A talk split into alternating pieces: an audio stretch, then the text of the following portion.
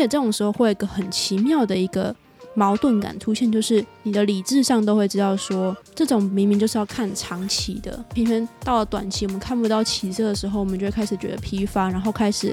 有那种动力开始减少的那种感觉。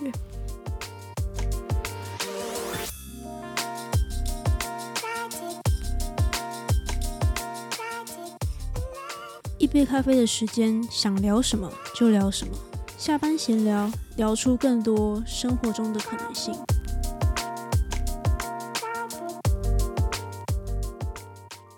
Hello，欢迎收听 Q 的下班闲聊，我是 Q b i t 今天想来聊一点不太一样的，呃，什么样不一样呢？如果是新的听众的话，应该直接看更新时间就知道。那如果是呃很庆幸我有一些老朋友的话呢，那应该光从更新频率就可以发现到，说，哎，其实我有一段时间其实算是休息期啦，就是前一阵子。那在这段算是休息期吧，其实我思考非常非常多的事情。那今天主要想要跟大家分享这一段，其实也是想说，不管是你是做自媒体也好，或者是说，哎，你是就是一般工作也好，或者是你是学生。很多时候，我们都会有一个心态产生，尤其是你做了一段时间，但是你看不到什么结果的时候，我们往往就会觉得说：“哎，好像，呃，我做这个决定真的对吗？”甚至说，今天不是对事情，是对一个人的付出，或是对家庭付出之类的，看不到一个回馈的时候，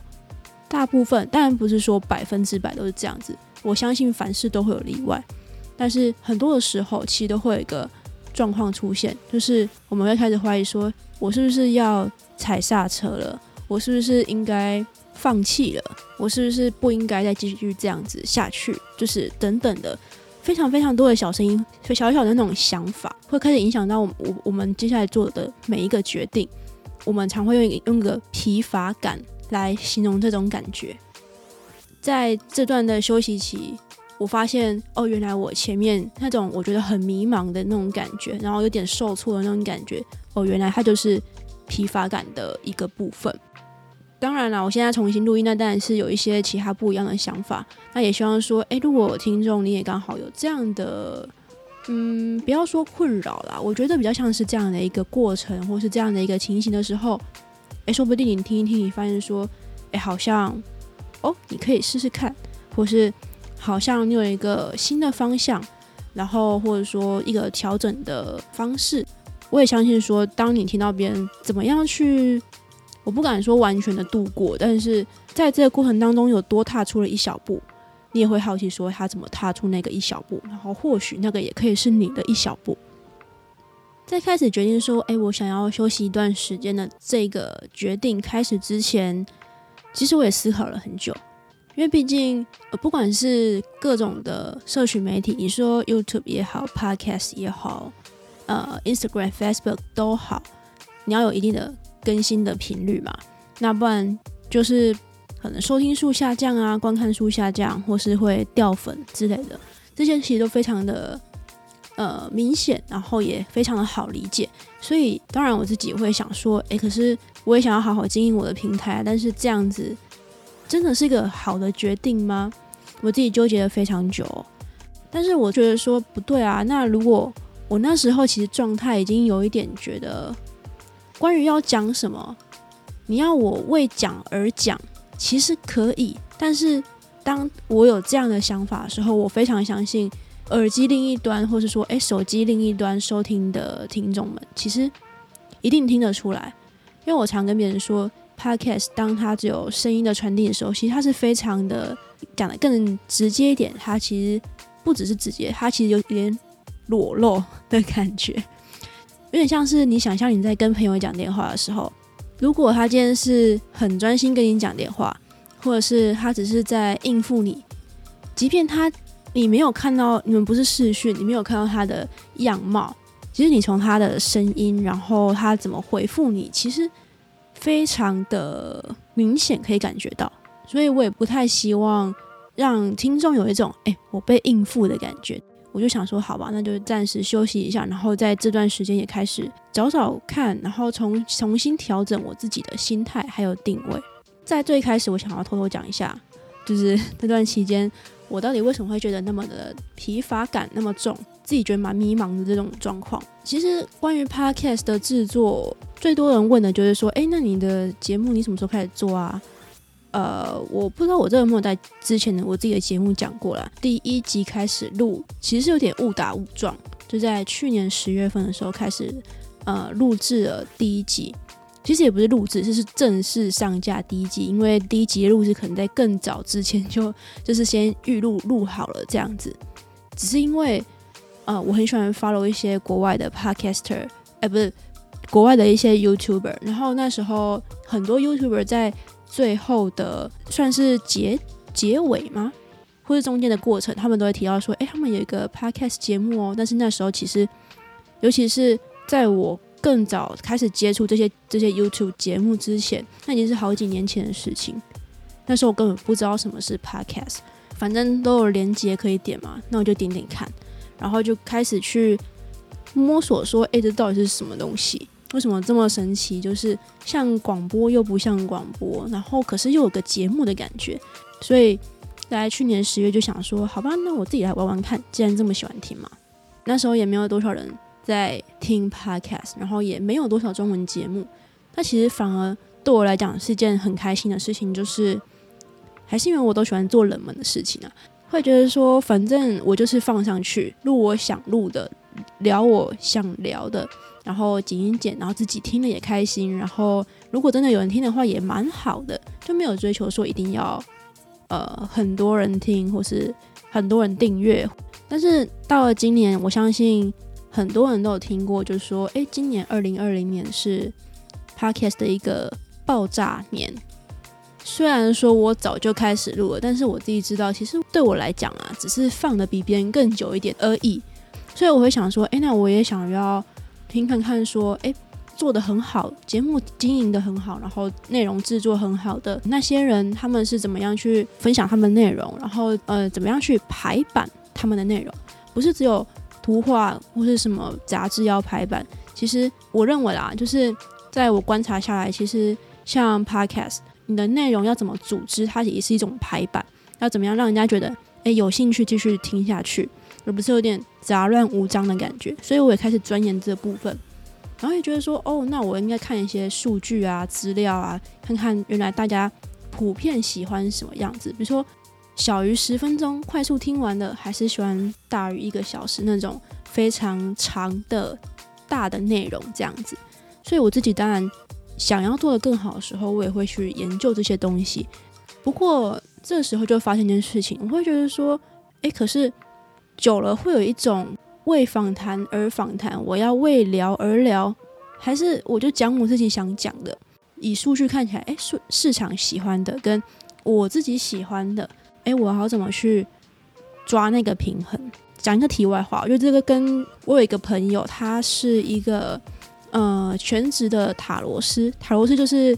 就是走身心灵那方面嘛，那就是塔罗占卜的那种塔罗师。那他很厉害，他是全职做这个。我记得他跟我讲过一句话，我不觉得我在业界是最厉害的那一个，但是他说他看过很多他的老师，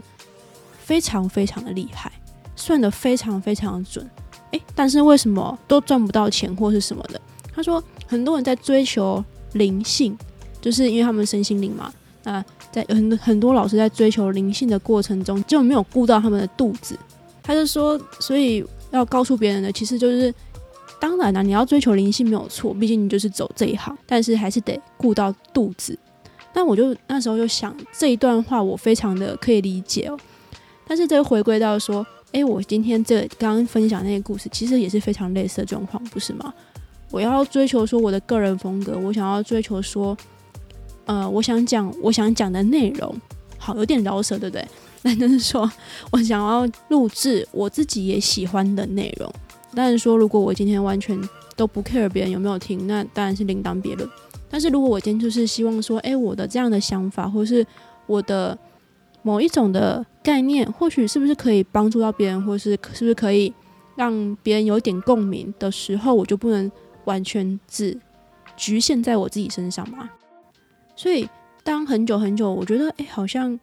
看不到一个什么样的成果的时候，我就开始觉得，哎，是不是真的做的真的就是不够好？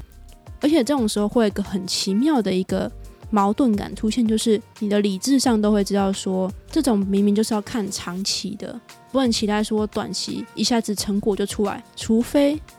一个淡书，就是除非你今天是。爆红那就另当别论嘛。那如果不是这样子的话，我们都知道要看长期，但是偏偏到了短期，我们看不到起色的时候，我们就会开始觉得疲乏，然后开始有那种动力开始减少的那种感觉。我会觉得说，好吧，那我先停下来，然后来想想看，说我要怎么调整。有些人会觉得说，就边走边调整就好了嘛。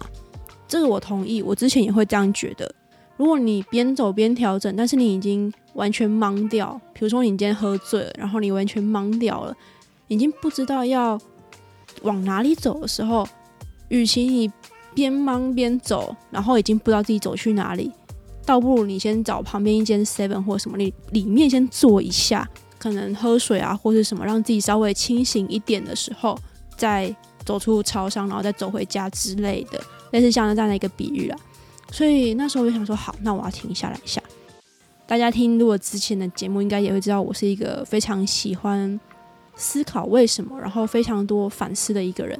那时候我就想说，对啊，那我如果回归到说，那我当初到底为什么想要做这个节目？刚刚有提到啊，就其实最开始做节目只是因为自己开心，然后有一些东西想讲，没地方讲。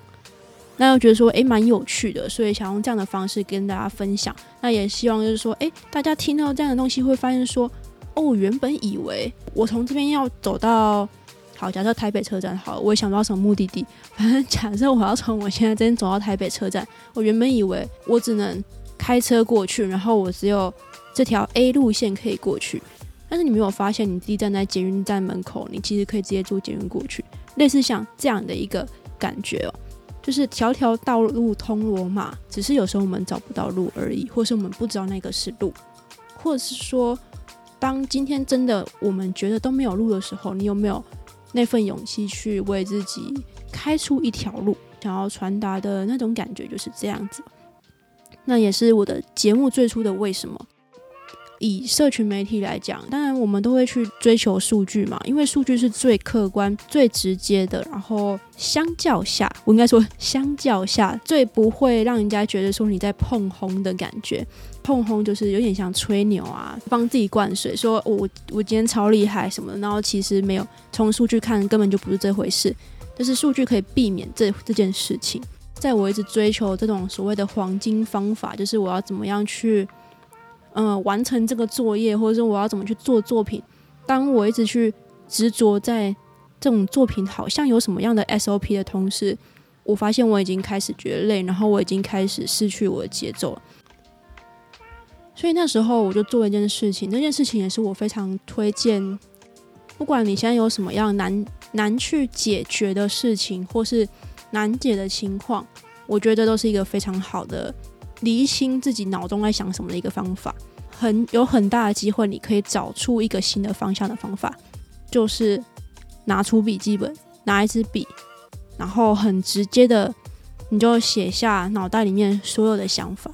手机或是笔电，你想用打出来，但没有问题。但是在书写的过程当中，对于你写的东西，其实你会有一种更深刻的感觉。